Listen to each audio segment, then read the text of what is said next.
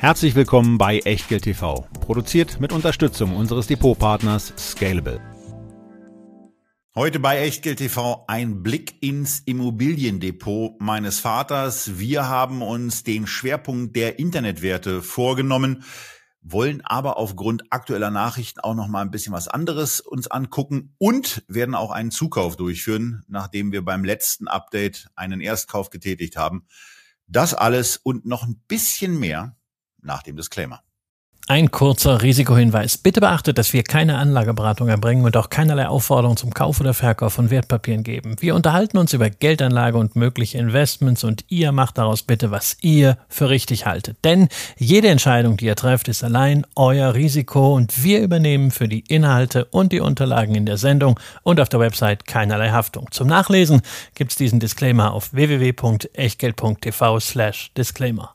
Bevor wir aber mit den Immobilien loslegen, müssen wir noch auf ein besonderes Ereignis der vergangenen Woche eingehen, denn es gab mal wieder Post aus Omaha. Berkshire Hathaway hat nicht nur die Jahreszahlen für 2023 vorgelegt, sondern es gab den neuen Aktionärsbrief von Warren Buffett. Dieses Mal naturgemäß ein bisschen in Moll gehalten aufgrund des Todes von Charlie Munger.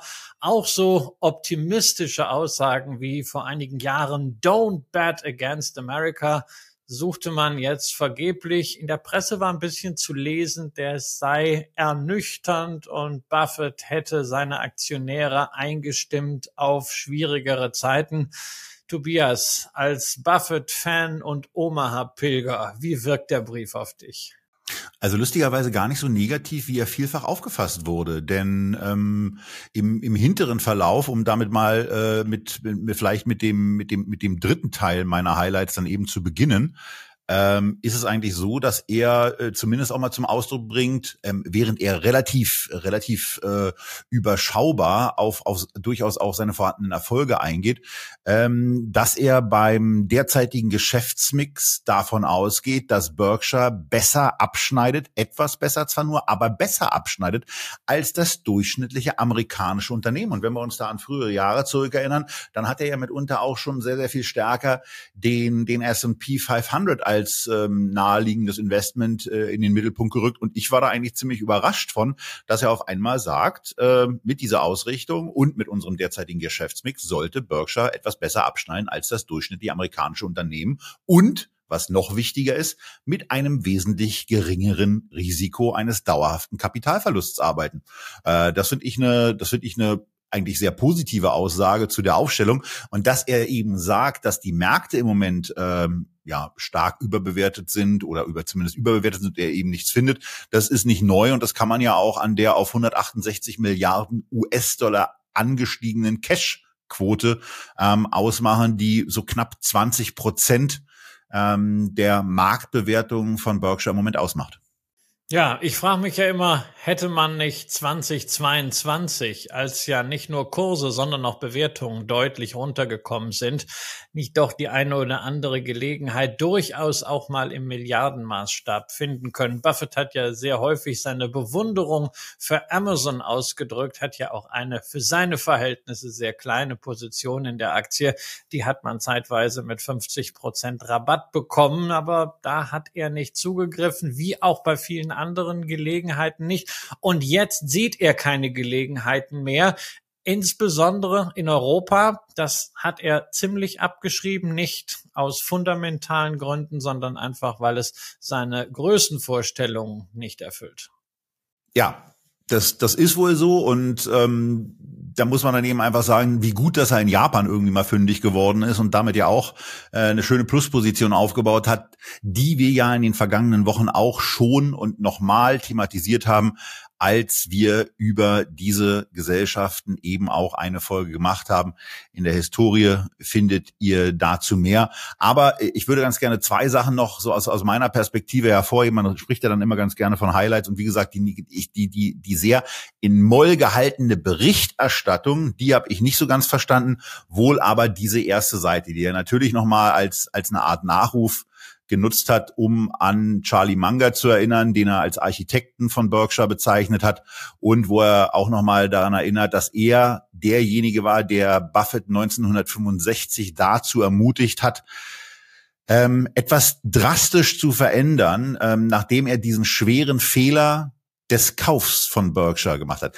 Buffett hat das verschiedene Male ausformuliert. Wir haben das in vergangenen Sendungen auch schon gemacht, dass es im Nachhinein eben ein schwerwiegender Fehler war, diese Position einzugehen. Aber Charlie hat dann eben damals gesagt, Warren, vergessen Sie, jemals wieder ein Unternehmen wie Berkshire zu kaufen. Aber jetzt, wo Sie es kontrollieren, fügen Sie ihm und dann kommt eines der Kernzitate eben, äh, die Buffett auch zugeschrieben werden, äh, offenbar von Manga kam, fügen Sie ihm wunderbare Unternehmen hinzu, die Sie zu einem fairen Preis kaufen und geben Sie auf, faire Unternehmen zu einem wunderbaren Preis kaufen zu wollen. Mit anderen Worten, geben Sie alles auf, was von Ihrem Helden Ben Graham äh, mit auf den Weg gegeben wurde. Und das funktioniert nämlich nur, wenn man es im kleinen Maßstab praktiziert. Und Manga war derjenige, der größer gedacht hat. Und Buffett, finde ich, hört, fängt mit einem oder beendet diese erste Seite, die eben nur für Charlie äh, geschrieben ist, mit einem mit einem sehr sehr schönen Vergleich und den äh, lese ich jetzt zum Abschluss davon auch nochmal vor. In der physischen Welt sind große Gebäude mit ihrem Architekten verbunden, während diejenigen, die den Beton gegossen oder die Fenster eingebaut haben, bald vergessen sind. Berkshire ist ein großes Unternehmen geworden. Obwohl ich seit langem für das Bauteam verantwortlich bin, sollte Charlie für immer als der Architekt angesehen werden. Also war für mich so ein Gänsehautmoment. Ja, auf jeden Fall. Ähm, das muss ich sagen, zieht sich durch den ganzen Brief aus meiner Perspektive. Es ist eben nicht dieses äh, Schulterklopfen, was Buffett ja auch betreiben könnte. Äh, schließlich hat er sehr, sehr viele richtige Entscheidungen getroffen, äh, durchaus auch in der letzten Zeit. Japan hast du erwähnt, das referiert er eigentlich eher nüchtern mit den Zahlen, auch den Währungsverlusten, die sich dann wieder auf der anderen Seite mit Finanzierung decken stecken. Äh, aber das ist jetzt nicht so euphorisch. Auch der Wert zu gewinnen bei äh, beispielsweise Apple oder generell im Portfolio der Listed Equities wäre etwas, wo andere Geldmanager seitenlange Elogen auf sich selbst geschrieben haben. Das macht er aber gar nicht. Stattdessen nochmal sehr ausführlich diese Distanzierung zu der Bewertung, zu Marktpreisen, der Fokus auf die operativen Erträge und ansonsten eben diese Lektion in Demut und Dankbarkeit nicht nur mit Blick auf Charlie Munger, sondern auch mit Blick auf diejenigen, die bei Berkshire und für Berkshire Tochtergesellschaften arbeiten und dann auch sehr profund eine Skizzierung, warum es denn in zwei großen Bereichen, namentlich bei der Eisenbahn Burlington North Santa Fe und im Energiebereich Berkshire Energy momentan schwierig läuft, warum dort auch in den nächsten Jahren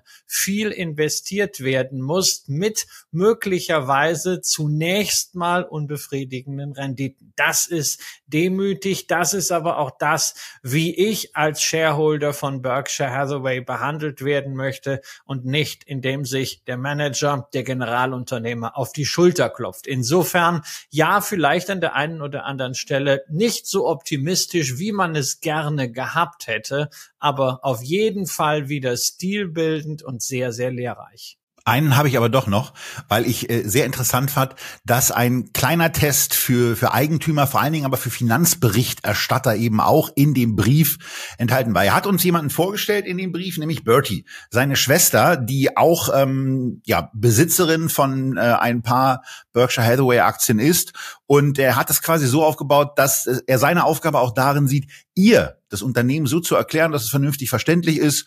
Und ähm, er spricht dann davon, dass, dass viele Eigentümer und Finanzberichterstatter äh, sich auf diese Angaben auf der Seite K72 konzentrieren würden und da auf die unterste Zeile gehen und da auf den Nettogewinn, auf den Nettoverlust gucken, was bei dieser, bei, bei diesem Konglomerat eben, ähm, wie verschiedentlich schon von ihm ausgeführt, nicht so ganz optimal ist. Und da steht dann eben die Zahlen lauten 90 Milliarden für 2021 minus 23 Milliarden für 2022 und 96 Millio Milliarden Dollar für 2023. Und immer wenn ihr so eine Headline lest, dann könnt ihr bei dem Journalisten oder der Journalistin davon ausgehen, dass sie nicht verstanden hat und sich nicht mit dem Unternehmen auseinandergesetzt hat, um das es geht.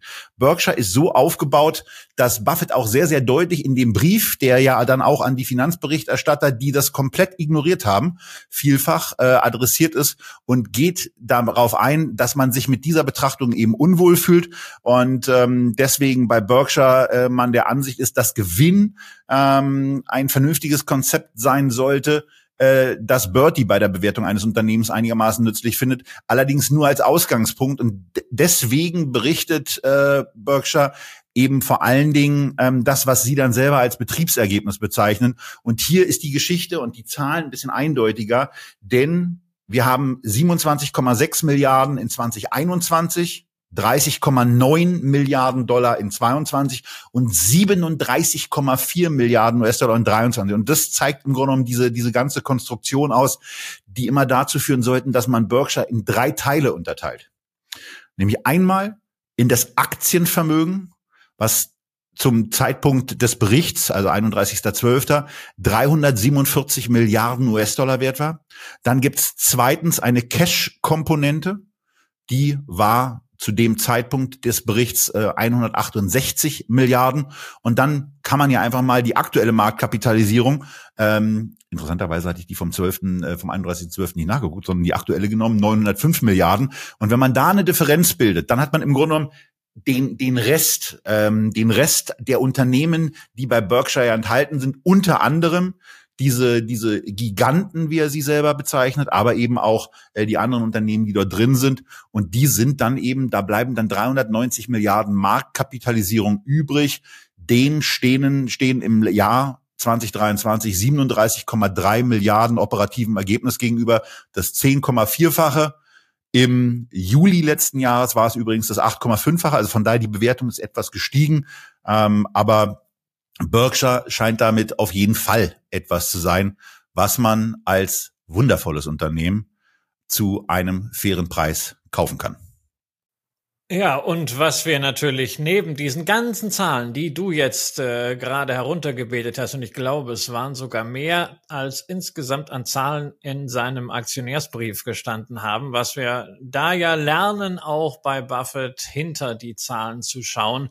Denn gerade das ist ja einer der Schwerpunkte in diesem Brief ganz besonders, dass er die Markttreiber, aber auch die Risikofaktoren in den wesentlichen wholly owned subsidiaries in diesen Sparten Energy, ähm, Eisenbahn und natürlich auch Versicherung erklärt. Und genau das ist ja auch der Anspruch, den wir hier an unsere Sendung haben. Und das wollen wir auch heute bei diesen Immobilienwerten machen.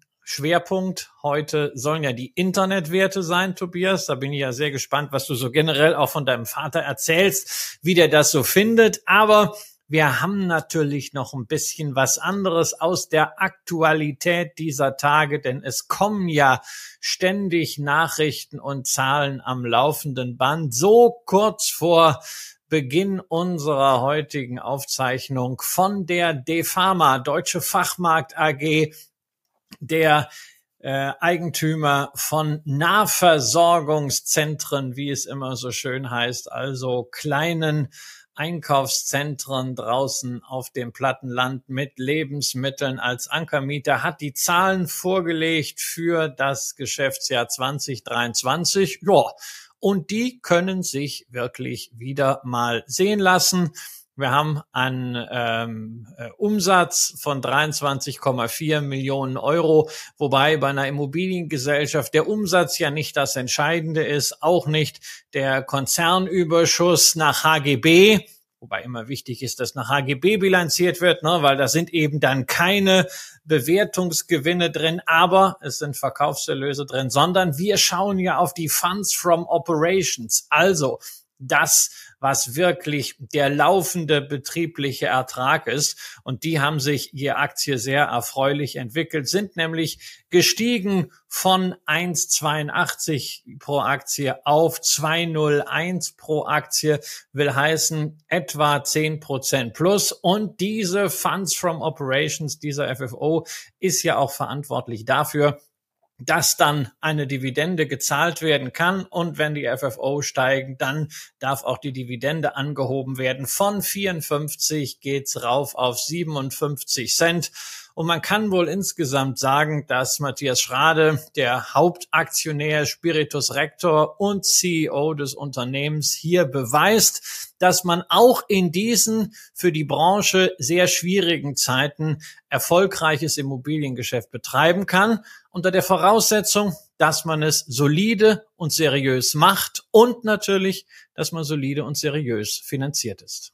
Ja, er zeigt dabei im Übrigen auch, dass es vielleicht ein bisschen schwieriger geworden ist, bestimmte, bestimmte Zukäufe in der Geschwindigkeit, die man sich, die man sich selber wünscht, so durchzuführen und dann auch zu den Preisen, die man sich wünscht, durchzuführen. Aber ansonsten bei allem, was man an Meldungen von Defama bekommt, sitzt man so da und denkt sich dann so, ja, läuft. Matthias Schrade tut das was er sagt. Er liefert dann auch die Zahlen, die er so, die er selber ankündigt, macht auch immer wieder deutlich, dass Dividendenerhöhungen etwas sind, äh, woran er durchaus auch weiteres Interesse hat und dass es äh, weiter da nach oben gehen soll. Ähm, also ich kann da einfach nur sagen, wir sind äh, in dem Unternehmen ja sowohl ähm, Immobiliendepot äh, hier investiert, als auch Christian beide selber. Du deutlich früher als ich. Ich konnte damals eine eine Springer einen Springer, meinen Springerverkauf, äh, meinen Achselspringerverkauf dazu nutzen, ähm, um dem den Kurs dann äh, da, oder um das Geld dann entsprechend zu investieren. Und äh, es ist einfach so, wenn man sich auf den IR-Verteiler da setzen lässt, bekommt man mitunter, also gerade auch bei den Zukäufen war es bei mir früher so, immer so den Eindruck, dass es mitunter äh, schwer zu glaubende Deals sind, die dann vor allen Dingen auch in dieser Gesamtkonstruktion äh, sich schön einbetten und äh, wo man insbesondere auch merkt, dass äh, der Vorstandsvorsitzende volle Kanne im Thema drin ist. Wenn man den auf irgendwas anspricht, dann äh, ist es mitunter einfach auch so, dass man sich denkt, so viel wollte ich gar nicht wissen, aber er, er, hat, er hat so ein tief sitzendes Wissen ähm, um seine, um unsere, um unser aller als Aktionäre Immobilien, was ich persönlich hochgradig beeindruckend finde. Und wenn wir uns mal angucken, so wie sich die Werte insgesamt in diesem Bereich Gewerbe, Shopping, Industrie und so weiter entwickelt haben, dann sieht man eben sehr, sehr deutlich, dass eine Defama da heraussticht ähm, und äh, die der Kauf, der ja mit der deutschen Consum Read auch zusammengefallen ist, die ja ganz andere Probleme nochmal hat, ähm, sich eben hier klar so zeigt, äh, sechs Prozent plus gegenüber aufgrund äh, dieser ja, merkwürdigen Entwicklungen, die die deutsche Konsum da so durchläuft und insbesondere auf kommunikativer Ebene mit ähm, einigen, was durchaus ja mit Versagen richtig richtig ähm, beschrieben ist, zu tun hat. Äh, da ist es eben so, dass es dass es brachial heraussticht und ja diese tolle Entwicklung einfach auch mal hervorzuheben ist.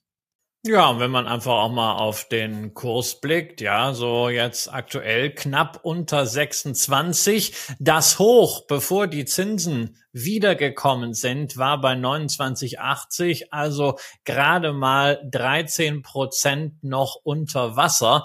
Wenn wir uns Immobilienindizes anschauen für Europa, dann haben wir hier immer noch 40 Prozent Minus im Durchschnitt. Viele Werte sind noch deutlich stärker abgestürzt, auch wenn sie nicht so dermaßen verlottert sind wie die deutsche Consum Read. Das ist sicherlich auch ein guter Vergleichspunkt, denn äh, ein Problem von Rolf Egeti war sicher, dass er nicht nur im Immobiliengeschäft tätig war, sondern äh, plötzlich überall Aktivitäten entfaltet hat und die dann gegenseitig irgendwo finanziert werden. Und wenn das dann irgendwo mal ein Dominosteinchen äh, gibt, was dann rausfällt, dann wird's schwierig.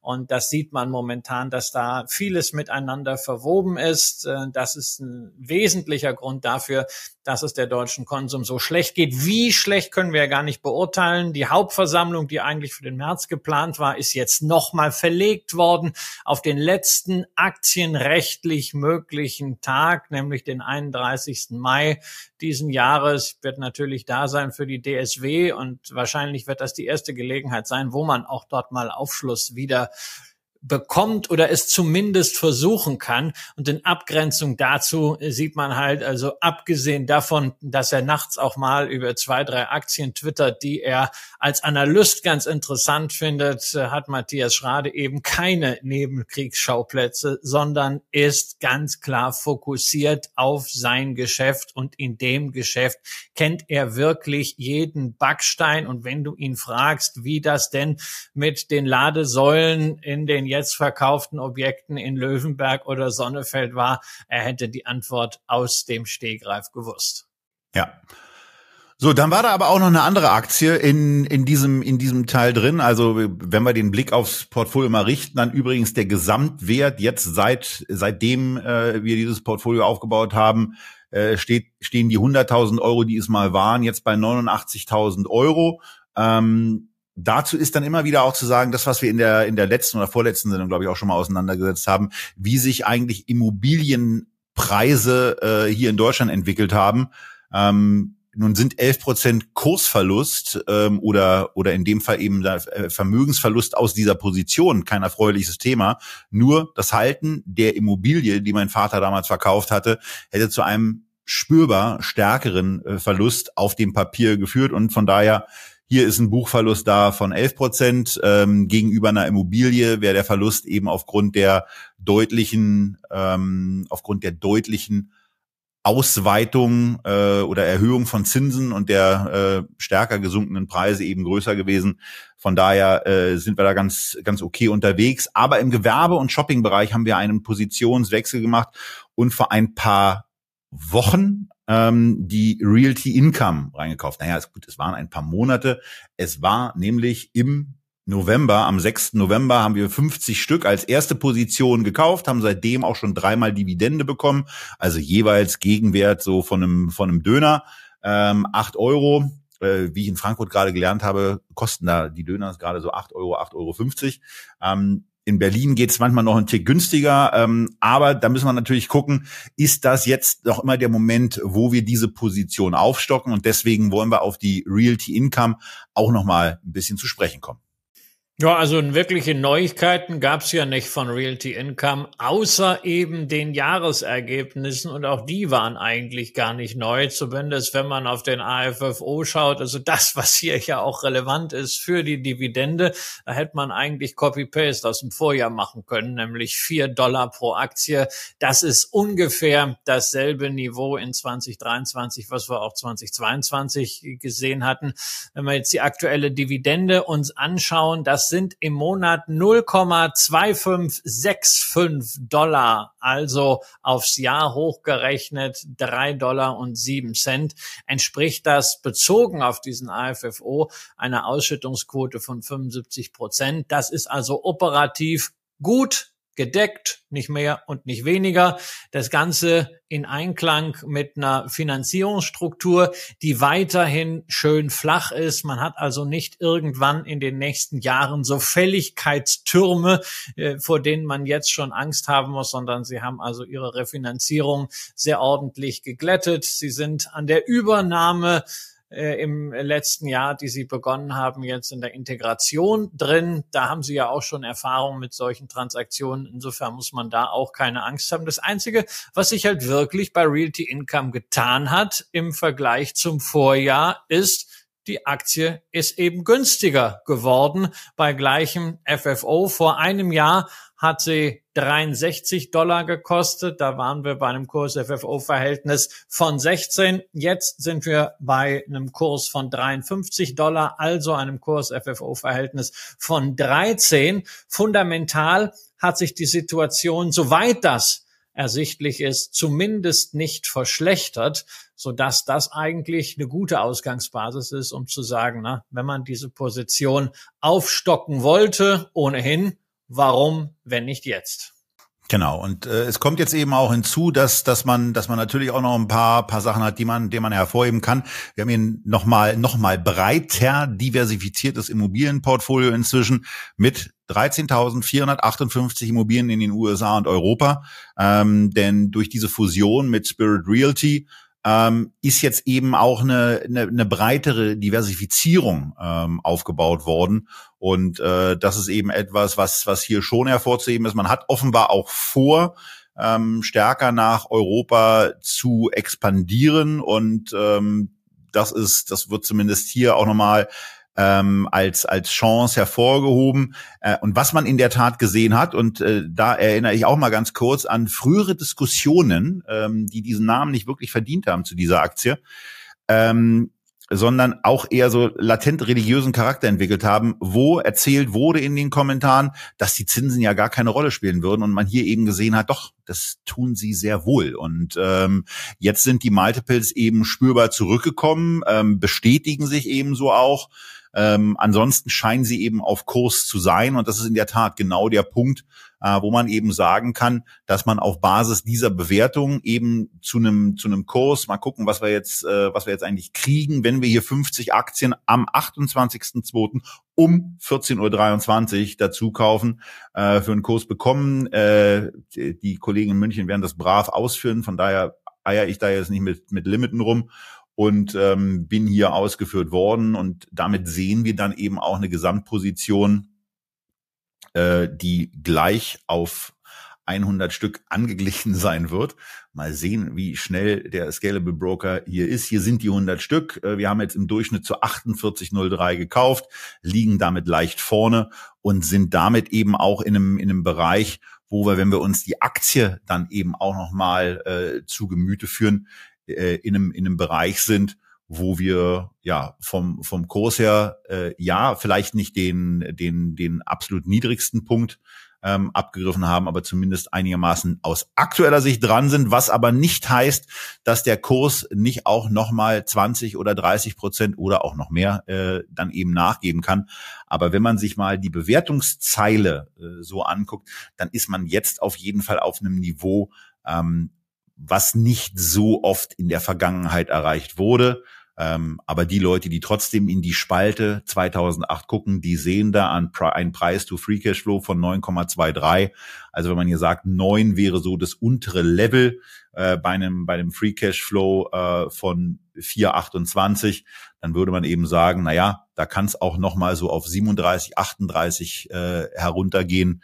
Ähm, da sollte sie dann kurstechnisch irgendwie ähm, an ihrem äh, finalen Kaufpunkt äh, angekommen sein. Dann würden wir uns sicherlich auch nochmal das Ganze angucken. So sind wir jetzt aber in Realty Income voll positioniert. Position ist aufgebaut. Damit ist auch der Gewerbesektor voll positioniert. Und jetzt gehen wir mal weiter in den Bereich der Online-Werte. Denn Luftmatratze war gestern Air Bed and Breakfast. Das war die Kurzform die dann zu der, oder das ist die Langform dessen, was dann zu Airbnb der Firma, um die es als erste, weil wir ja mit dem Alphabet hier arbeiten, geführt hat. Und äh, inzwischen ist es eben deutlich mehr als eine Luftmatratze und ein Frühstück. Inzwischen werden Luxus-Apartments, sensationelle Villen und weitere Sachen angeboten. Und ähm, naja, der durchschnittliche Erlös, der bei Airbnb pro Übernachtung, die über die Plattform vermittelt worden ist, ist eben bei 22,44 Dollar angekommen und damit schlagen sie ein anderes Unternehmen, was in diesem Reisebereich auch tätig ist und im Übrigen auch im Depot meines Vaters hier äh, enthalten ist, um ein paar Cent beziehungsweise um einen US-Dollar bei dem durchschnittlichen Erlös pro Übernachtung. Ansonsten, äh, Airbnb hat für das vierte Quartal 2,2 Milliarden US-Dollar Umsatz gemeldet gegenüber prognostizierten 2,16. Ähm, dabei hat man äh, jetzt im vierten Quartal einen Verlust erzielt von 55 Cent pro Aktie. Aber Christian, wenn man sich diese, diese Zahlen dann mal so anguckt und was dann auch so, so drinsteht, dann profitiert das Unternehmen ja ohnehin ähm, von einer etwas spektakuläreren Steuergutschrift. Ja, also gerade wenn wir jetzt mal wirklich nicht nur auf das vierte Quartal 23 gucken, sondern auf das Gesamtjahr 23, dann können wir frohlocken über einen Umsatz, der um 18 Prozent gestiegen ist auf 9,9 Milliarden, also nicht ganz in den zweistelligen Bereich rein. Aber dann, das sieht super aus. Net Income, also Jahresüberschuss mehr als verdoppelt auf 4,7 Milliarden Dollar. Nur da stecken eben 2,7 Milliarden Dollar Steuergutschrift Geschäft drin. Deswegen, ne, wie Buffett schon sagt, nicht einfach nur auf die Zeile ganz unten, auf das K72-Formular schauen, sondern äh, auch mal gucken, wie kommt das Ganze zustande. Und wenn man dann mal so ein bisschen in das Zwischenumsatz und Jahresüberschuss geht, also beispielsweise auf die operativen Kosten schaut, da sehen die Zahlen schon nicht mehr so gut aus. Denn Umsatz plus 18 Prozent, die operativen Kosten hingegen sind um 33 Prozent gestiegen. Da fragt man sich, haben die ein Kostenproblem? Deswegen das Betriebsergebnis am Ende sogar rückläufig nur 1,5 Milliarden Dollar nach im Vorjahr 1,9 Milliarden. Und ja, natürlich, gerade bei solchen Plattformunternehmen gucken wir auch immer, auf den Free Cash Flow 3,8 Milliarden freies Cash. Das ist mal eine Hausnummer. Auch in Relation zum Unternehmenswert, der aktuell bei 89 Milliarden Dollar liegt, ist das äh, jetzt keine Mondbewertung, die da impliziert wird. Aber wir wollen eins nicht vergessen, in diesem Free Cash Flow steckt ja nicht das drin, was ein Unternehmen aufwendet, um seine Mitarbeiter nicht in Cash, sondern in Aktien zu bezahlen. Die sogenannten Stock-Based Compensation, die summieren sich nämlich bei Airbnb auf 1,1 Milliarden Dollar, also äh, fast ein Drittel von diesem Free Cash Flow. Und dann heißt es immer, ja, das sind ja keine Kosten. Doch, das sind Kosten. Wir als Aktionäre, ne, dein Vater, ne, müssen das natürlich zahlen zwar nicht in Cash direkt, aber durch entsprechende Verwässerung. Und Verwässerung ist auch etwas, was mir bei Airbnb nicht wirklich gefällt. Wir haben im vergangenen Jahr zwei Milliarden Dollar ausgegeben für Aktienrückkäufe, aber die Anzahl der Aktien ist trotzdem gestiegen von 631 auf 638 Millionen. Will heißen, da wurde also mit dem Geld der Aktionäre viel zurückgekauft und das wurde dann unter den Mitarbeitern verteilt. Das relativiert für mich eben auch immer diese wunderbaren Free Cashflow Zahlen. Ja, also ist auf jeden Fall ein sehr berechtigter und auch auf Wiedervorlage zu legender Kritikpunkt, insbesondere, insbesondere wenn man berücksichtigt, dass man ja festgestellt hat, dass das vielleicht gar nicht so gut aussieht und dass man deswegen entschieden hat, von zwei Milliarden US-Dollar Aktienrückkauf auf sechs Milliarden US-Dollar hochzugehen. Äh, damit sollte man dann die Stock-Based Compensation auf jeden Fall über, übertünchen und dafür sorgen, dass die Aktienzahl dann eben äh, im, im Jahresvergleich auch mal zurückgeht äh, und der Christian dann eben noch tiefer in die Zahlen einsteigen muss, um äh, da berechtigterweise darauf hinzuweisen, dass das ein, ein, ein Malus ist und etwas, äh, was man dann eben auch negativ hervorheben äh, kann und muss und sollte und wie auch immer, ähm, ist es aber trotzdem äh, von dem, was hier prognostiziert wird, ähm, ein weiterhin toller Wachstumscase, absolutes Asset-Light-Modell mit der Erweiterung, ähm, dass man eine Mini-Get Your Guide, wenn man so will, äh, auch aufbaut, nämlich auch Erlebnisse über die Airbnb-App zugänglich macht die ich im Übrigen aus, aus, als Nutzer der App und auch als Vermieter übrigens über diese, über diese App und über diese Plattform, ähm, diese, diese Freizeiterlebnisse sind etwas, die ich bei Airbnb sehr, sehr gut kuratiert wahrnehme und wo ich mich wesentlich lieber drin tummel, wenn ich in irgendeinem Bereich bin, wo ich mich nicht so auskenne und wo ich vielleicht mal irgendeine Bootsfahrt machen möchte oder äh, wo es auf irgendeinen Ausflug gehen soll. Ähm, also von daher in verschiedenen Teilen der Welt schon genutzt und ähm, das gefällt mir persönlich immer ziemlich gut. Ähm, bei der Gewinnentwicklung wird für die nächsten Jahre dann äh, diese diese Steuer dann auch wieder ganz brav rausgerechnet und ähm, zumindest gibt leider nicht jedes Jahr 2,7 Milliarden vom Fiskus. Ja, ich meine schön schön wär's ja für für deinen Vater und die anderen Aktien. Aber allem, noch eine andere eine negative Taxrate von 127 Prozent. Das, das ja, groß, ja auch schon großartig. So Hätten wir alle gern, aber ähm, man weiß nicht, was da was das im Vorfeld vielleicht auch als die Zahlen noch gar nicht öffentlich waren, was da alles dann äh, gelaufen ist, was vielleicht dafür verantwortlich ist. Aber eine Frage muss ich ja noch loswerden. Ja. Ähm, äh, weil du hast gerade so schön gesagt, so Asset Light. Ja, ja, natürlich. Man hat keine Investitionen in Sachanlagen. Das machen ja Leute wie du, die dann dort ihre Wohnungen vermieten. Ist alles fein. Ja, aber da muss ich ja auch mal sagen, das, also das ist das eigentlich noch, hervorragend.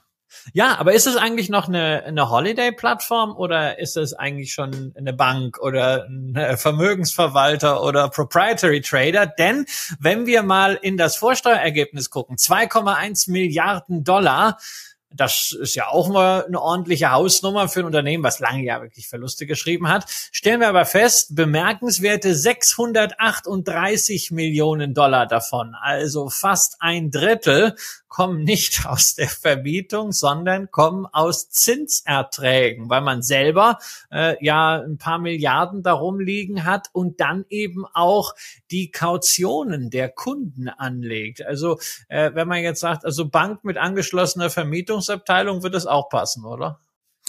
Aber damit kommt man noch gut klar. Und ich meine, wir hatten ja Buffett zum Start. Und eigentlich, wenn man sich das dann mal äh, genau anguckt, dann ist Airbnb eigentlich so ein, so ein typisches Buffett-Unternehmen, weil es ähnlich wie ein Versicherungsunternehmen eben hier so eine Art Float hat, was quasi eine Bugwelle an Zahlungen vor sich herschleppt. Also ich habe ja beispielsweise. Ja, und seine halbe Cash-Position würde ausreichen, um den Unternehmenswert zu decken. Mensch, er müsste uns mal wieder zuhören. Ja, ja, aber wobei, wobei das, äh, das, das ist ihm definitiv noch zu teuer. Ähm, aber grundsätzlich ist das eben etwas, was natürlich voll in sein Beuteschema reinpasst. Wachstumsstark ist das Unternehmen auch. Es ist auch relativ leicht zu verstehen. Und ähm, naja, man könnte ja auch irgendwann anfangen zu sagen nach dem Motto, wenn wir eben diese diese ähm, diese 10 Milliarden ähm, an Einkünften haben, wovon vielleicht äh, 20 Prozent ähm, mit einer gewissen äh, Vorausbuchungsfrist eben gezahlt werden, dann ist natürlich alleine aufgrund des Wachstums auch dieser die, diese diese Basis äh, immer größer werdend, die sich vielleicht auch nach einem etwas aktiveren Investmentansatz sehnen könnte. Ähm, aber wie dem auch sei. Also das ist auf jeden Fall eine grundsätzlich spannende Situation und damit ist Airbnb natürlich ein voller Profiteur der wieder vorhandenen Zinsen und kann das eben dafür nutzen.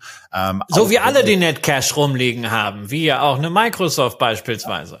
Genau, genau. Nur bei Microsoft nimmt es, glaube ich, einen etwas geringeren Anteil am Gewinn ein.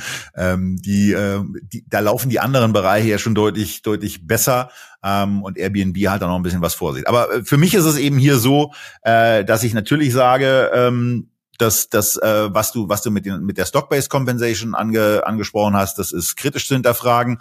Ähm, ein bisschen kritisch zu hinterfragen ist auch auf dem Kursniveau äh, dann Aktien zurückzukommen, wobei die Aktie jetzt nicht ähm, ja wirklich extrem teuer ist. Ich würde ich würde es ich würde es persönlich trotzdem eigentlich ganz gerne sehen, wenn man da wenn man da anders mitarbeitet und bei einem äh, quasi erwarteten Kursgewinnverhältnis von um die 32 für 24, wo es eben keine Milliardensteuergutschrift geben soll muss man ja sagen, weil wer weiß, was der amerikanische Fiskus sich bis dahin einfallen lässt oder was die Buchhalter dort so entdecken, ist es eben so, ähm, dass die Aktie ja, im Grunde genommen für das, was an Wachstumsfantasie auch noch da ist, was dann auch noch möglich ist und bei dem, was sich das Unternehmen auch noch vorgenommen hat, ähm, äh, okay bis, bis leicht ambitioniert bewertet ist. Aber ähm, wir haben hier eine Position, die, ich muss selber mal nachgucken, äh, wenn wir mal auf die Internetwerte jetzt gehen, wo wir im Moment eben eine plus minus null, also minus ein Prozent äh, Position haben.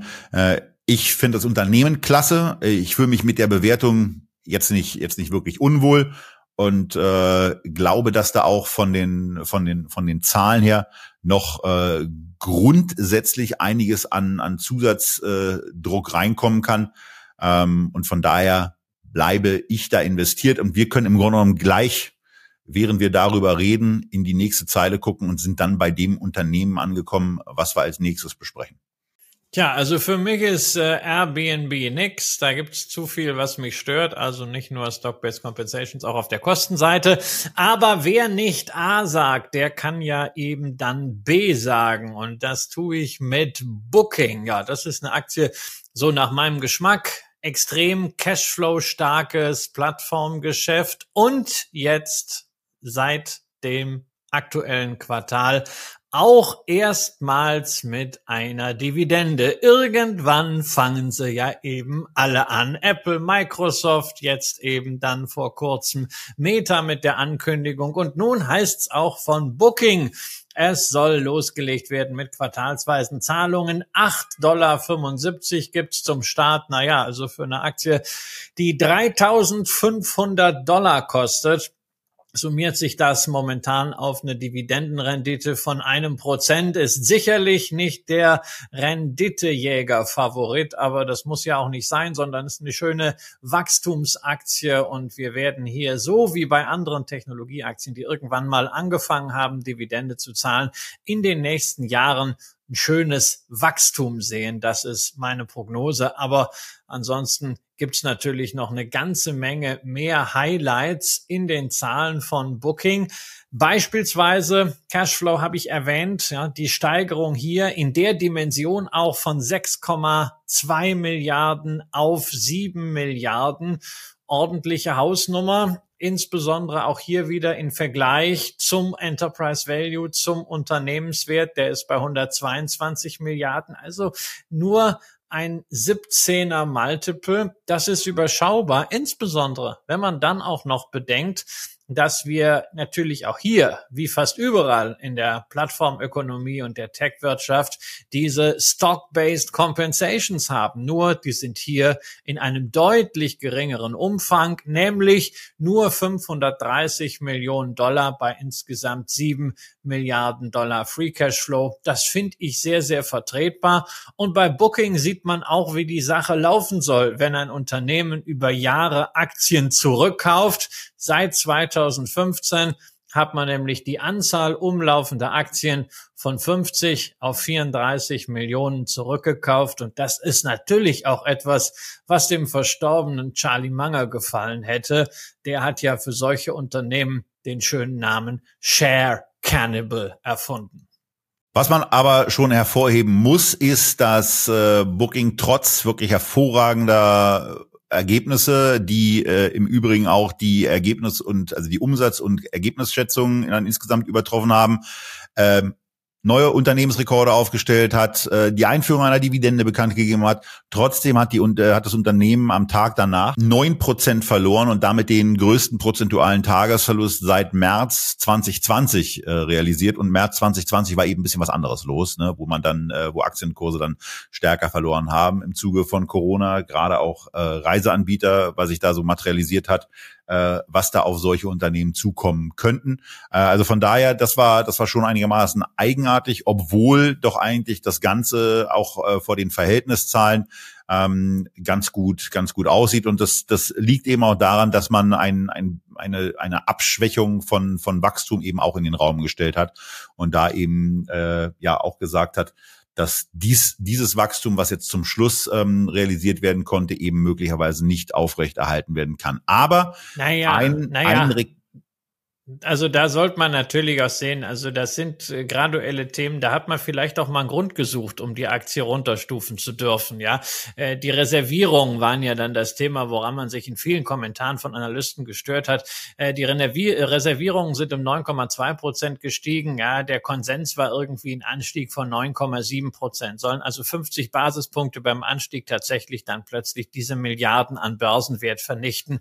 Ähm, ich weiß es nicht. Ich glaube, man hat einfach, nachdem diese Aktie ja wirklich auch durchgezogen war, von 1700 bis äh, fast 4000 mal einen Grund gesucht zu sagen, ja, jetzt müssen wir mal ein bisschen was verkaufen. Ich finde ja, es hätte einen viel besseren Grund gegeben, die Aktie auf die Bretter zu schicken und einfach ein bisschen Risiko einzupreisen. Und das sind diese äh, Prozesse, die gegen Booking in europäischen Ländern laufen und wo wir jetzt äh, zwei konkrete Fälle geschildert bekommen haben mit Geldstrafen von 500 beziehungsweise 275 Millionen US-Dollar. Also in Spanien geht es halt darum, dass man dem Unternehmen ja vorwirft, dass inländische Hotelgruppen gehindert werden, auf ihren eigenen Websites günstigere Angebote zu machen als auf Booking. Das ist so dieses klassische Ausnutzen einer Marktstellung. Ähm, und in den Niederlanden ist es auch ein sehr spannendes Thema. Da hat man einen Prozess verloren gegen die Pensionskasse. Dort wird nämlich Booking als Reisebüro eingestuft und muss deswegen die Mitarbeiter in der Pensionskasse der Reisebranche anmelden, während man selber sagt, naja, also das sind wir nicht, wir sind Technologieunternehmen und müssen das nicht.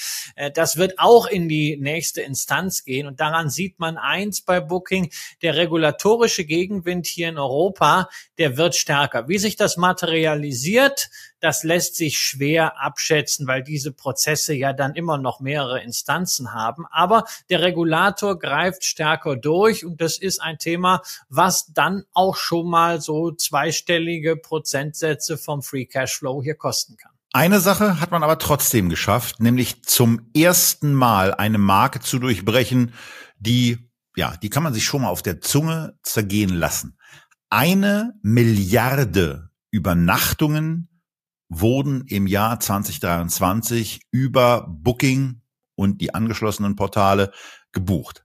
Eine Milliarde Übernachtungen. Also äh, ein Hammerwert, wenn man sich mal überlegt, äh, wie oft man so unterwegs ist, was da, was da so einfach nur auch kalkulatorisch stattfinden könnte. Ich finde die Zahl äh, irre erschlagend. Und im, im vierten Quartal waren es übrigens 223 Millionen Übernachtungen. Ähm, und aus denen hat man äh, 4, 4, knapp 8 Milliarden US-Dollar erlöst. Und das heißt, dass man pro Übernachtung in der Umrechnung hier, bei Booking sind ja auch noch ein paar andere Sachen dabei, etwas weniger erlöst als beispielsweise dann die Airbnb, die wir ja eben äh, genau da hatten, wo eben 2244 bei Airbnb rausgekommen sind. Bei Booking sind es jetzt etwa fünf Prozent weniger, nämlich 2145. Ähm, fand ich vom Wert her ein bisschen überraschend, hätte ich anders eingeschätzt, dass man eben im Durchschnitt und auch bei der bei der stärkeren Marktstellung und einer, einer im Durchschnitt unterstellt höheren Take Rate, ähm, also den Sachen, die man aus den Umsätzen bei den Hotels für die Vermittlungsdienstleistung bekommt, äh, dass man da ein bisschen besser stehen würde, aber mitnichten, da ist Airbnb besser. Ähm, dennoch ist es hier auch eine, eine absolute Wohlfühlposition, die sich auch ähm, sehr, sehr schön entwickelt hat. Wir hatten sie ja später dazu gekauft. Ähm, und wenn ihr euch über 1,636 Aktien wundern solltet, dann sei noch mal daran erinnert, dass man Positionen ja auch passgenau machen kann. Wir hatten damals gesagt, dass wir so roundabout 4000 Euro, das Depot war zu dem Zeitpunkt ungefähr Anfang 80.000 Euro noch wert, dass wir fünf Prozent damals in Booking.com packen wollten. Und damit konnten wir dann eben zum damaligen Zeitpunkt eine Aktie kaufen. Naja, und dann äh, ist es eben eine Möglichkeit, auch Scalable mal für einen Trick 17 zu benutzen, nämlich einfach zu sagen, den Betrag, den ich eben nicht investiert habe, diese 1500 Euro, die ich dann da eingegeben habe, die ich noch zusätzlich investieren wollte, die habe ich dann eben einfach in einen Sparplan gepackt, wo ich gesagt habe, kaufe bitte einmal entsprechend Booking-Stücke dazu für 1500 Euro und das wurde dann ausgeführt und da kamen dann nochmal 0,636 Aktien obendrauf, so dass wir jetzt eben diese Position haben. Ihr könnt natürlich auch einen ganz normalen Aktiensparplan machen, dann über mehrere Monate. Mir war in der Situation wichtig und äh, das Ziel war eben diese Position aufgebaut zu haben ähm, weil äh, zum damaligen Zeitpunkt, als wir diesen, als wir diese Transaktion getätigt haben, im Mai 23, also von einem, von einem knappen Jahr, erschien uns das Ganze ähm, hier als ein attraktives Niveau, ähm, was sich inzwischen auch so manifestiert hat. Und von daher kann man das dann eben auch mal, wenn man einen bestimmten Betrag haben will, dazu nutzen, um zu einem nächstmöglichen Termin im Sparplan dann einfach zu sagen, für den entsprechenden Betrag, den ich mit einer Transaktion eben nicht hinbekommen habe, kaufe doch nochmal bitte nach. Tja, da sind wir eigentlich wieder bei Buffett, wenn ich mir die Booking so anschaue. Kurs-Cash-Flow-Verhältnis von 17. Das ist kein Rabattpreis, aber es ist auch sicherlich nicht das, was man als Befürchtung haben könnte, zu überzahlen. Insofern würde ich hier dieses Zitat gerne anbringen. A wonderful company at a fair price. Das ist Booking. Fair Price ist etwas, was bei dem nächsten Internet-Immobilienwert etwas schwieriger zu ermitteln ist, insbesondere aufgrund der immensen Schwankungen, eben nicht nur beim Kurs, sondern auch bei den Ergebnissen. Die Rede ist von Hypoport, dem ja, der Plattform für Immobilienfinanzierung vor allen Dingen ja sehr stark im B2B-Bereich aktiv als Zulieferer, als Tool für Banken und freie Finanzmakler. Eine riesen Erfolgsgeschichte. Kurs war 2016 noch unter 100, ging dann im Zuge der Hosse an den Immobilienmärkten bis über 600 und seit die Zinsen wieder da sind und gestiegen sind, der Immobilienmarkt eingefroren ist, ging es auch entsprechend kräftig wieder runter. Teilweise hat man die Aktie dann wieder unter 100 Euro bekommen. Von diesem Schock hat der Kurs sich aber ganz ordentlich erholt, liegt gemessen an den Tiefständen von 2022 über 100 Prozent im Plus. Auch wir haben hier für das Depot von deinem Vater zu einem guten Zeitpunkt zugegriffen. Insbesondere, wenn man mal bedenkt, dass die Nachrichten aus dem Unternehmen nach wie vor nicht so ganz großartig sind. Also komplette Jahreszahlen haben wir noch nicht vorliegen. Die kommen erst im März. Aber man hatte im Herbst die Prognose runtergenommen. Umsatzrückgang 25 Prozent gegenüber dem Vorjahresumsatz das EBIT zusammengeschmolzen auf 10 bis 15 Millionen Euro. Wohlgemerkt, wir reden über einen Konzern mit einer Bewertung von 1,4 Milliarden und viel mehr als die Erkenntnis, dass im vierten Quartal das Finanzierungsvolumen endlich mal wieder ein bisschen, nämlich um acht Prozent gestiegen ist, wissen wir noch nicht. Was machst du denn daraus jetzt, Tobias? Ja, also das eine, das eine ist ja, dass man da ja auch mal sagen kann, also wenn, wenn Sachen dann eben trotzdem funktionieren, die Aktie steht jetzt bei knapp 200, äh, 200 Euro wieder. Von daher war die Entscheidung ähm, zu kaufen im Mai, wie wir inzwischen wissen, nicht der ganz optimale Zeitpunkt, aber man kann zumindest einigermaßen zufrieden sein. Wir sind äh, seinerzeit bei 135 Euro eingestiegen. Die Aktie liegt im Moment auf, auf äh, heutiger Betrachtungsebene mit äh, über 40 Prozent im Plus. Und ähm, da war natürlich auch wirklich schon sehr, sehr, sehr viel Moll mit in den Kursen dann drin. Und diese, diese ja, formidable Hosse auf die, auf die 600 Euro, die du ja schon angesprochen hast. Die haben ja den verkürzten Zeitpunkt ab 2016 äh, ihr in der Anzeige auch mit drin. Also in den Unterlagen, wegen denen ihr wie immer natürlich das Auto kurz anhaltet als Podcast-Zuhörer und rechts ranfahrt. Ähm, aber man sieht hier eben auch, wie diese, wie diese Gesamtentwicklung und im Grunde genommen ja schon, Christian, die Stagnation, die in diesem Markt eigentlich drin war, äh, eingeschlagen hat. Denn ähm, das ist ja schon etwas. Das Jahr 22 war ja noch gar nicht so schlimm. Äh, der Kurs rauschte aber trotzdem schon nach unten. Und im Jahr 23 ballert's dann eben voll rein. Ne? Also da diese, diese jetzt erwarteten 360 Millionen Euro Umsatz, äh, die dann immerhin noch äh, zu Ergebnis äh, aus Analystensicht führen sollen von 1,30. Äh, das ist schon ein Schlag. Und damit ist die Aktie natürlich auf der Basis der Ist-Betrachtungsebene ja, sehr ambitioniert bewertet. Gut, aber, aber wir wollen ja nach vorne gucken. ja nach vorne gucken, genau. Ja, und da so, geht es eben darum, was passiert denn, was passiert denn wohl, wenn Menschen wieder anfangen, Immobilien zu kaufen? Äh, denn es ist ja nicht so, dass die Bundesregierung es geschafft hätte, in den letzten Jahren dafür zu sorgen, dass mehr Wohnungen da sind. Also es hat die jetzige Bundesregierung nicht geschafft, die davor haben es auch nicht geschafft. Und wir haben in Deutschland ein massives Problem. Von daher, ähm, dass die Preise besonders stark sinken werden, das können wir uns, glaube ich, abschminken. Äh, also dass es weiterhin jetzt so in die Richtung geht. Es gab eine Korrektur auf Basis auch von, von Multiples, auch von aufgrund des Zinsanstieges. Aber das kann gar nicht so weitergehen, weil die Leute ja trotzdem, die Menschen müssen ja trotzdem irgendwie wohnen und sie werden sich dann eben auch damit beschäftigen, wie kriegen sie das hin. Die Zinsen sind jetzt wieder ein bisschen zurückgekommen und in dem Moment ist es eben auch bei Hypoport so, dass man eine Erholung im Geschäft mit Wohnkrediten erwartet, insbesondere auch getrieben durch den jüngsten Rückgang der Zinsen. Inwieweit sich das dann materialisiert oder inwieweit das eben das Pfeifen im Walde des Vorstandsvorsitzenden ist, ähm, äh, das werden die nächsten Monate zeigen. Aber ganz grundsätzlich gehe ich davon aus, dass äh, eine Hypoport vielleicht erst in vier oder fünf Jahren ähm, ihre, ihre Umsatzhochs äh, deutlich übertreffen wird, auch die Gewinne dann machen wird, was ja etwas ist, was das Unternehmen noch so ein bisschen lernen muss. Ähm, und vor dem Hintergrund dann eben auch äh, sich der Kurs nochmal äh, in andere hoffentlich auch wieder in schon mal erreichte Höhen aufschwingen wird. Und das werden wir hier weiter verfolgen. Naja, ist sicherlich ein Optionsschein auf die Zins- und Immobilienentwicklung. Da ist ein kräftiger Hebel drin. Ich würde halt nur auch gerne sehen, dass dieser Hebel sich dann auch mal materialisiert in Zahlen, nicht nur an der Börse, sondern auch in einem Jahresüberschuss. Ich meine, in besten Zeiten hat die Aktie 4,33 Euro Gewinn gezeigt. Ja, das ist für die Bewertung, die wir damals hatten, äh, lächerlich oder die Bewertung war viel zu hoch. Auch Free Cash Flow 2021, also wirklich ein Ausnahmejahr, 27 Millionen Euro.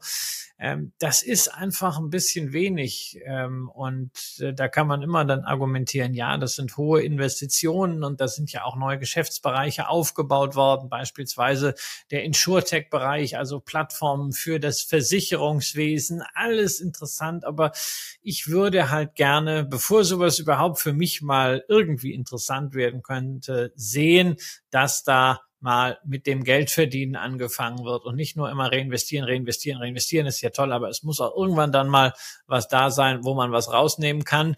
Die Hoffnung ist da, dass das im nächsten Zyklus im Immobilienmarkt ist, aber diese Hoffnung reicht mir persönlich nicht für ein Investment. Und damit kommen wir zur letzten Aktie der heutigen Sendung. Wir haben mit aktuellen Zahlen vom 28. Februar angefangen bei der Defama und wir hören jetzt auch mit aktuellen Zahlen von Scout24 auf, denn auch die haben heute Morgen ihre Zahlen gemeldet. Für das Jahr 23 wuchs der Konzernumsatz um 13,8 Prozent und in Q4 23 um 15 Prozent im Rahmen der Jahresprognose. Und das manifestiert sich dann eben in insgesamt 509 Millionen Euro Konzernumsatz ähm, auf der auf der Q4-Ebene. Wie gesagt, die 15 Prozent plus. Dann wird so ein, so ein bisschen wie es sich dann eben so gehört, äh, weiter, weiter durchgerechnet. Aber man hebt eben auch ein paar Sachen hervor, nämlich das Thema Maklermitgliedschaften, äh, was eben auch dafür sorgt, dass Scout24 regelmäßige Umsätze hat, weil es ein Abo-ähnliches Modell oder ja ein Abo-Modell ist. Ähm, darüber hinaus ist es eben auch so, dass man nicht nur mit Immobilienanzeigen für Verkaufsimmobilien Einnahmen erzielen kann, sondern in Berlin vielleicht ein bisschen weniger, als man sich das so wünscht, aber in anderen Städten zumindest ein reichliches Angebot von Mietwohnungen über die Plattform auch angeboten wird. Und ähm, naja, umziehen tun trotzdem, tun Menschen ja trotzdem. Ähm, auch wie gesagt, wenn es in der in der Hauptstadt im Moment ein bisschen schwieriger ist, da etwas entsprechendes zu finden. Ähm, auch das hatten wir hatten wir schon mal dargestellt. Aber insgesamt die Zahlen ähm, ja aus aus meiner Sicht äh, gut, so dass man hier auch sagen kann, ja passt so weit. Ähm, aber Christian wackelt schon mit dem Kopf, da kommt was. Na, ich finde, ich weiß nur, ich finde dich jetzt ein bisschen sehr zurückhaltend. Also ich finde die Zahlen richtig, richtig, richtig gut. Wir wollen ja nicht äh, verhehlen, die haben im vergangenen Jahr eine Menge zu tun gehabt, auch mit der Übernahme von Sprengnetter, diese Plattform für Immobiliendaten und Bewertungen. Äh, die haben auch zweimal die Ergebnisprognose angehoben, also dadurch die Messlatte selbst höher gelegt, ja, und sie sind drüber gesprungen. Und vor allem wie? Sie haben beim Umsatz zweistellig zugelegt, 13 Prozent plus, das ist schon mal ordentlich. Und dann aber beim Ergebnis je Aktie haben sie über 50 Prozent zugelegt. Und nein, das waren jetzt mal keine Steuergutschriften, sondern sie haben bei den operativen Kosten nur 1,2 Prozent plus gehabt. Das heißt, sie haben einen starken Umsatzanstieg, auch noch eine Integration gehabt, ohne dass sie mehr operative Kosten hat. Das spricht für richtig gutes Management. Auch, dass man die Marketingausgaben sogar gesenkt hat, trotzdem gerade im Profibereich nicht nur die Umsätze, sondern sogar den ARPU, den Average Revenue per User, also den Umsatz pro Nutzer um 8,7 Prozent gesteigert hat. Das ist großartig. Dazu hat man das Finanzergebnis mehr als verdoppelt und man hatte Aktien zurückgekauft, die jetzt natürlich dafür sorgen, dass nochmal so ein kleiner Kicker auf das Ergebnis hier Aktie kommt. Also das sieht alles richtig, richtig gut aus. Auch die Fähigkeit des Unternehmens, was wir bei solchen äh, Abo-Modellen ja sowieso häufig sehen, aus Net Income nahezu eins zu eins freien Cashflow zu machen. Und wenn man sich an irgendetwas stören will, vielleicht daran, dass man diesen Umsatz pro Nutzer im Privatbereich nur um zwei Prozent angehoben hat. Aber es muss ja auch noch ein bisschen was geben, wo man dann in diesem Jahr dran arbeiten und wo man verbessern kann. Ja, und ähm, was man so an Verbesserungen vorhat, da muss man jetzt auch mal sagen, das ist ein klein wenig der der Fluch dann auch äh, des des Tages. Am 28.02. findet der Capital Markets Day von Scout24 statt. Also jetzt gerade, während wir aufzeichnen, präsentieren die Vorstände dann gerade die Zahlen. Das heißt, ihr könnt in eurer Börsen-App gleich mal überprüfen, ob es eine gute Börsen-App ist, denn da sollten dann die Prognosen, die dort bekannt gegeben werden, auch abrufbar sein, wenn ihr diese Sendung, mit der wir ja den März starten, ähm, dann eben eben draußen ist und äh, ihr sie sehen könnt. Also vor dem Hintergrund ähm, bin ich jetzt in der Tat ein bisschen überrascht, dass du es so positiv findest. Also wenn ich mir das alles so angucke, ja, das ist halt okay, hm, hm, geht ein bisschen was. Nein, es ist ein schön, es ist ein schönes defensives Geschäftsmodell. Es hängt eben nicht so wie Hypoport im Wesentlichen an dem Kaufmarkt für Immobilien, sondern gemietet und vermietet wird immer.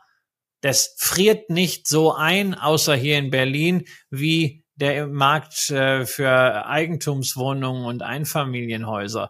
Und insofern hast du hier diesen schönen kontinuierlichen Umsatzstrom, dass diese äh, Abogebühren und ich mag das Geschäftsmodell sehr, sehr gerne, muss natürlich gleichzeitig zugeben, das Geschäftsmodell ist inzwischen auch ganz ordentlich bewertet. Wenn wir die Zahlen jetzt nehmen, haben wir etwa äh, beim Kurs von 67 ein KGV äh, von 27. Ja, das ist ausreichend bezahlt, beziehungsweise das darf auch ein bisschen runtergehen, dass ich da mal auf die Kauftaste äh, drücken würde. Aber wenn wir mal in die USA schauen, stellen wir fest, dass solche Modelle da ganz anders bewertet werden. Ja, CoStar. kommt ja öfter vor in den USA. Ja, ja, aber die Differenz, das ist wirklich eklatant. CoStar, der große Plattformdienstleister für den Immobilienmarkt äh, dort drüben, vor allen Dingen in den USA auch wirklich aktiv. Die machen jetzt so ein bisschen Richtung Kanada, ein bisschen Frankreich, ein bisschen Spanien, aber das ist USA. Die sind fünfmal so groß, 2,4 Milliarden Umsatz. Operative Marge ist sogar nur halb so hoch wie bei Scout.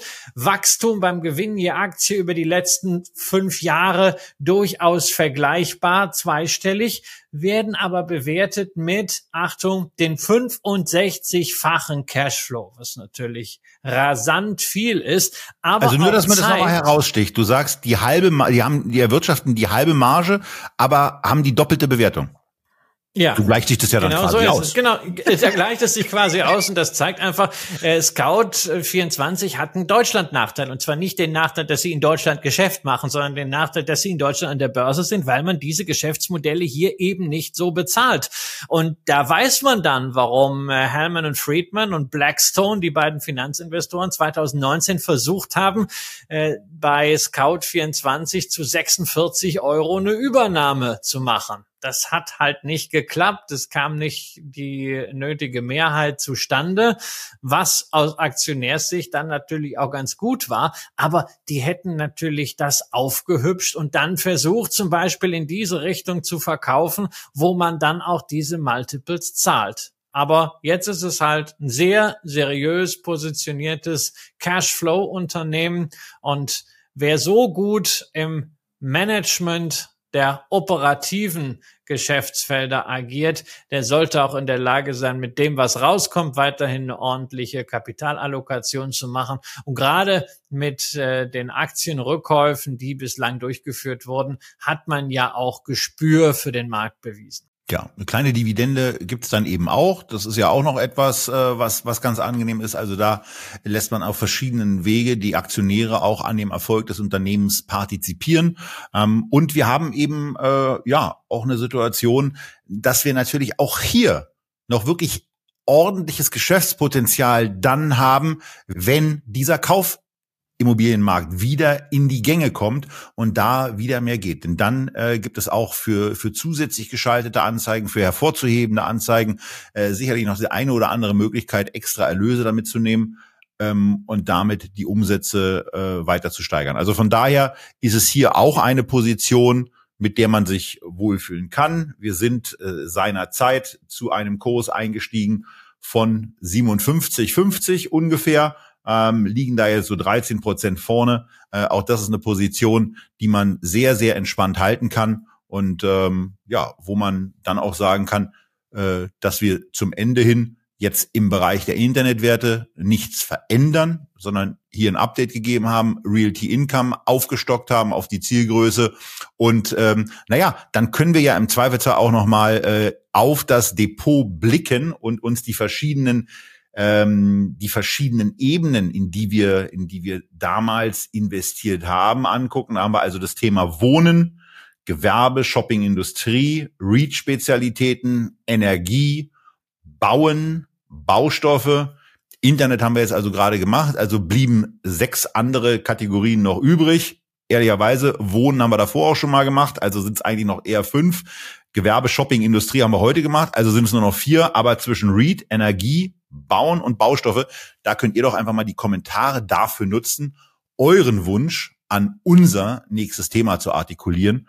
Ähm, und ruhig ein bisschen darauf achten, äh, wo eventuell schon was steht, damit das mit Daumen entsprechend ausdrucken könnt, was euch als nächstes Thema zum Immobilien-Update am liebsten ist. Und das war's für diese Woche bei Echtgeld TV, die erste Ausgabe im März, aber nächste Woche geht's natürlich weiter. Und zwar mit einer Geburtstagsparty. Nein, nein, Tobias nicht, der hatte ja erst im Herbst und ich warte noch mit meinem Geburtstag. Ich feiere nämlich tatsächlich an dem Tag, wenn die Münchner Rück ihre Rekorddividende zahlt und auch die Invest in Stuttgart ist. Nein, wir feiern den Geburtstag von etwas viel, viel größeren. Zwei 250 Milliarden Dollar schwer, nämlich der QQQ, der Invesco ETF auf den Nasdaq 100 wird 25 Jahre alt. Das nutzen wir, um gemeinsam mit Uli Kort mal richtig reinzuschauen in den erfolgreichsten Aktienindex unserer Zeit. Also, bis dahin, freut euch drauf, macht's gut, bleibt gesund. Tschüss aus Berlin. Bye.